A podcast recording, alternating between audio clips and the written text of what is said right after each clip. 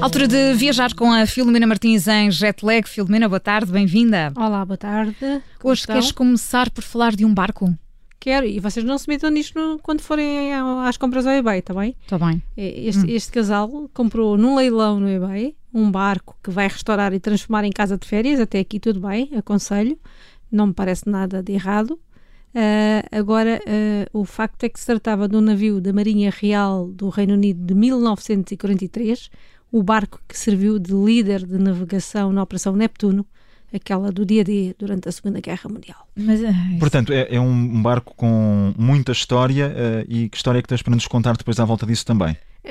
Para já, o facto de estar à venda. O que é que está à venda? Pois era isso que eu ia perguntar. E depois o facto de estar aqui ir aos Estava a saber o preço.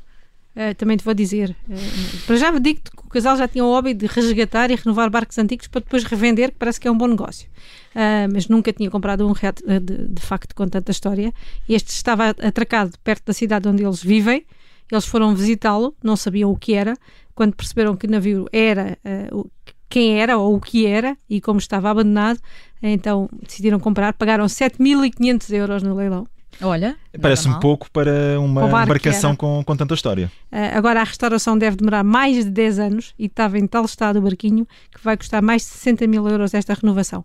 Eles criaram um canal no YouTube, chama-se, adivinha, Ship Happens. Uhum. É, é, sugestivo, Ship. é sugestivo. Ship. Uh, cuidado, cuidado com a palavra. Ship Happens uh, para mostrar os avanços que vão fazendo e estão a receber doações para, para acelerar o processo. Portanto, podes contribuir, João.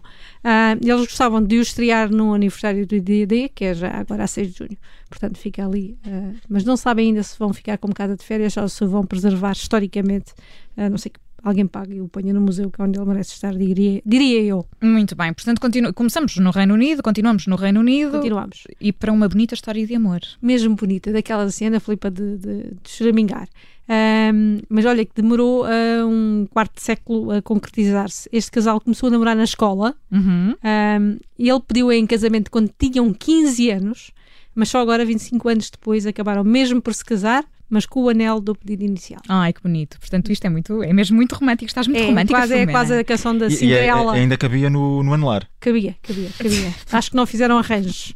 É uma história assim, quase tipo a Cinderela. É? Uh, a história vale a pena. Uh, eles na escola, obviamente, que foi ela a dar o primeiro passo, ele era muito tímido. Uh, ela, incentivada por uma amiga, deu-lhe um chocolate e depois desafiou-o a sair. Hum. eles começaram a ir comer gelados, a ir ao cinema e só depois a namorar. e depois de uns meses ele então decidiu que queria casar com ela. Foi juntando o salário de 3 libras à hora que ganhava no part-time do fim de semana e comprou-lhe um anel. Fez o pedido e ela aceitou disse que sim, só que os pais de ambos não acharam graça à história e não deixaram uh, o casamento acontecer por eles serem tão novos. Acontece. Também tinham 15 anos, não é? É 15. É, já os vi casar mais cedo, mas pronto, neste caso não aconteceu. Ele acabou por ir para uma faculdade longe, cada vez que queria falar com ela tinha de caminhar mais de meia hora até uma gabine telefónica, ainda não havia uhum. telemóveis nem nada disto. Uh, vocês lembram-se, foi há 25 anos, parece uma eternidade. Uh, ela às vezes também não, não atendia porque ou tinha saído ou os pais não deixavam atender e também lhe enviava cartas que muitas vezes não chegavam ao destino porque havia ali uma, uma interferência paterna. Ai, que pais tão chatos. Chatos. E não havia Facebook. Nada disso. 25 anos é muito tempo. Com o tempo, eles afastaram-se de vez, os dois casaram-se, mas também se divorciaram, um ao fim de 17 anos, outro ao fim de 18, e decidiram os dois voltar à Terra uh, para educar os filhos. Ela teve quatro e ele dois. De repente começaram a cruzar-se, a falar no Facebook, sim, agora já no Facebook, uhum. e depois a encontrar-se e a sair.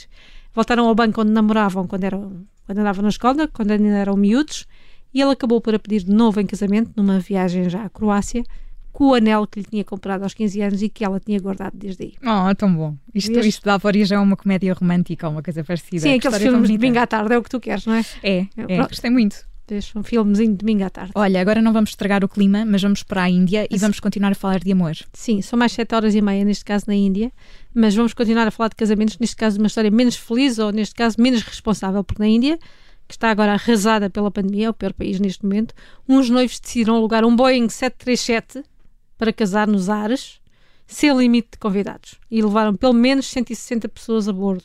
Mas, mas é permitido fazer isto? Ou... Uh, para já tens de ter dinheiro, não é? E depois tens de contar uma boa história que pelo menos foi, foi pelos vistos, segundo a companhia, é o que aconteceu.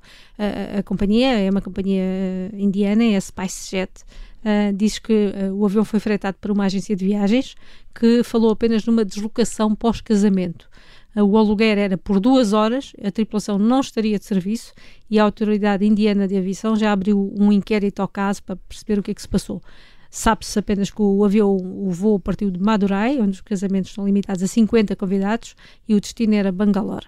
Uh, a SpiceJet disse que os clientes foram informados das regras sanitárias a cumprir uh, e que não foi autorizada a realização de qualquer atividade a bordo.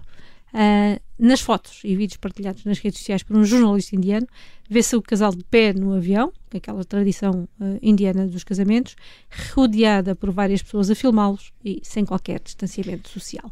Podes ver o vídeo, é um casamento indiano típico, com muitas danças, com muita gente a beber e a cantar, ali à volta, com muitas palmas. E um avião a tremer. Um avião com, a tremer. Com, dezenas sim. e dezenas de pessoas aos saltos. Pelo menos 160 lá dentro.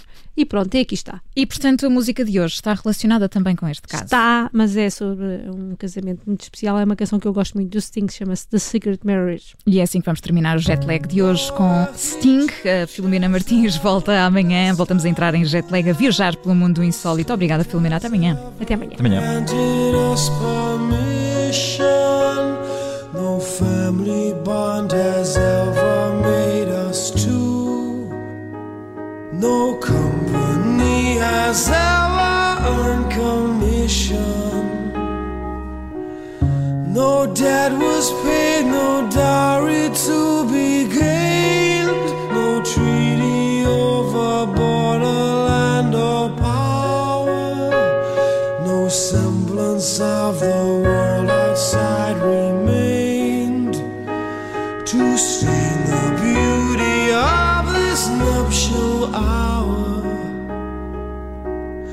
The secret marriage vow is never spoken. The secret marriage never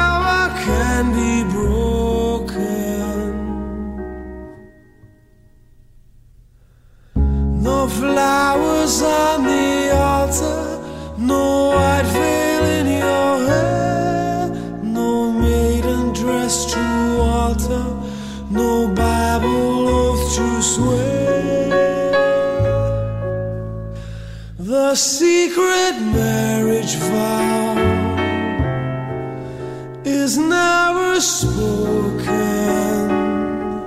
The secret marriage never can be broken.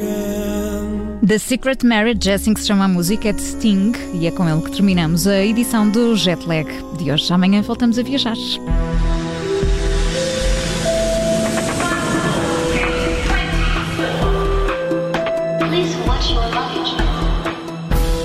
Rádio